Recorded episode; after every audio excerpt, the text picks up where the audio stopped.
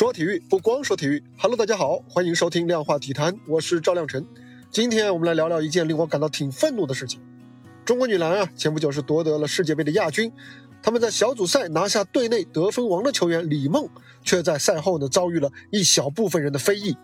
因为发高烧，李梦是缺席了半决赛和决赛。决赛以后呢，当他在社交媒体上发文庆祝夺得银牌的时候呢，在他的评论区却出现了不少质疑的留言。有人说银牌和你关系不大吧，还占 C 位呢。有人说若干年后你会后悔的，我真的对你太失望了，这跟当逃兵似的。还有人说发烧打一针不就能上场了吗？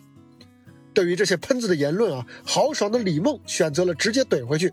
他说：“麻烦您现在高烧三十九点四摄氏度，短衣短裤跑一万米，三十五分钟下来，视频直播给球迷朋友们见证。你做个善良的人吧。”这些喷子啊，既是球盲，也是心盲。说他们是球盲，是因为他们的言论啊，显示出对于这项运动并不了解。他们也许不了解球队的用人决策，是教练组和队医对于球员身体状况能否上场，他们才有更高级别的评估权和决定权。上不上场，这不是球员自己说了算的事情。他们也许也不了解啊，在这样超高强度的比赛当中，那可是世界杯啊，无论是否打针，三十九度高烧，都会严重影响球员的竞技状态，甚至可能对运动员的身体健康造成更大的影响，而且这对球队的技战术的发挥其实也是不利的。他们更不了解李梦在五场小组赛场均十四点六分，是球队的得分王。没有他在四分之一决赛对法国队的比赛当中得到全场最高的二十三分和连续四中三分球，中国队的晋级之路会艰辛得多。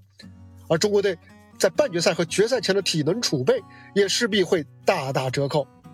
更何况啊，团队运动分享荣誉是天经地义的事情。且不说李梦本来就贡献巨大，就算只是普通队员和替补队员，他们也是团队中努力拼拼搏的一份子，为球队的备战和阵容的厚度都做出了贡献，有资格分享奖牌和掌声，而且这也是规则明文规定的。说这些喷子是心盲啊，则是因为他们的言论显示出，他们对于具体的运动员其实并不关心和爱护，他们对运动员的付出熟视无睹。他们对运动员的健康毫不在乎，他们更关心的只有抽象的成绩、抽象的荣誉。而一旦运动员有丁点不合他们的意，就各种质疑和苛责都来了。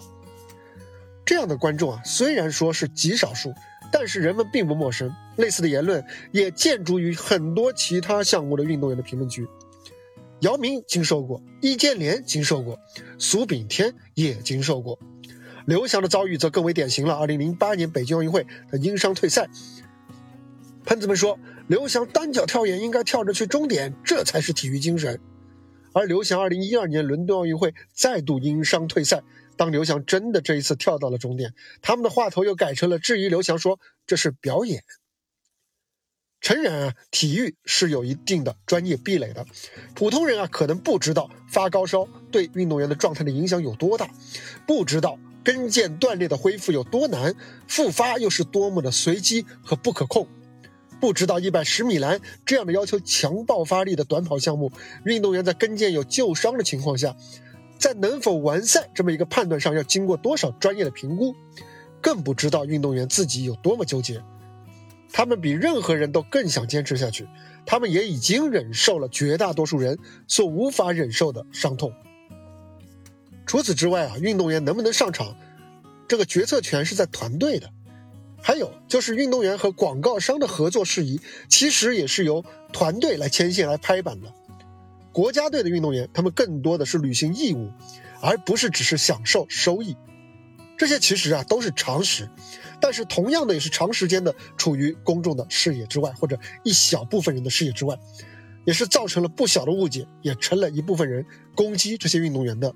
所谓的口实，但是啊，我们即便考虑到专业壁垒容易导致误解和误会的因素，至少我觉得，我们评价运动员的时候，你至少应该抱有起码的同理心，应该对自己专业以外的事情保持起码的尊重，对自己的言论留有足够的余地。令人欣慰的是啊，在这次李梦被攻击的时候，更多的网友他们或是选择仗义直言，或是选择积极科普，而极少数油盐不进、一定要钻牛角尖、一条道走到黑的网友呢，社交网络的管理者也及时的对他们的攻击性言论做出了限制和惩罚，发挥了积极的引导作用。相信啊，在不久的将来，运动员所处的舆论环境会继续改善。总之啊，一句话，不要让那些奋勇拼搏的健儿们寒了心。好了，这就是本期量化体坛的全部内容。对于李梦这一次遭遇的攻击，你是怎么看的呢？欢迎在评论区留言，也欢迎点赞、转发、收藏、订阅。我们下期接着聊，拜拜。